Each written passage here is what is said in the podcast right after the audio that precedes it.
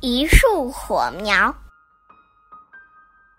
小时候，我的家在山脚下的一个小村子里。我们家是卖蜡烛和灯笼的。一天晚上，一个放牛人在我家买了蜡烛和灯笼。孩子，不好意思，能帮我把蜡烛点上吗？放牛人对我说。那时的我还没有划过火柴呢，于是我就战战兢兢地抓着火柴棒的一头，划了一下，就这样，火柴的顶端燃起了蓝色的火苗。我用火苗点着了蜡烛，呀，太感谢了！放牛的人把点亮的灯笼挂在了牛的侧面，离开了。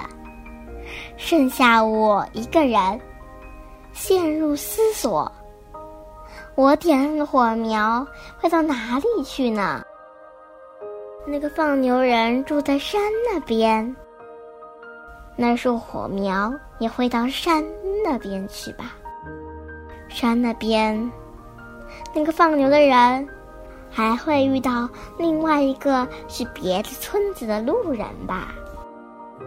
还有，那位路人也许会说：“不好意思，可以借下你的火吗？”然后用放牛人的火苗点亮了自己手里的灯笼吧。后来，这个路人又会走上一整夜的山路吧。也许，那个路人还会碰到那群敲锣打鼓的人。那些人会对他说：“我们村里的一个小孩被狐狸骗走了，到现在还没有回到村里来。我们正在找他呢，真不好意思。可以帮我们点亮灯笼吗？”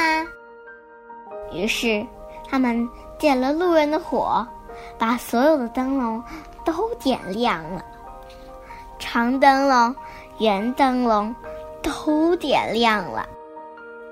然后，那些人又敲锣打鼓，翻山越岭去找孩子了。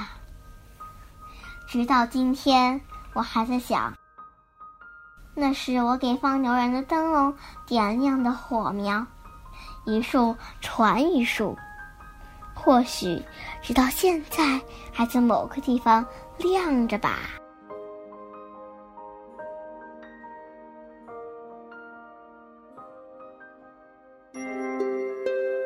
如果你还想听我们的更多的故事，欢迎大家关注微信订阅号“家宝妈妈讲故事”。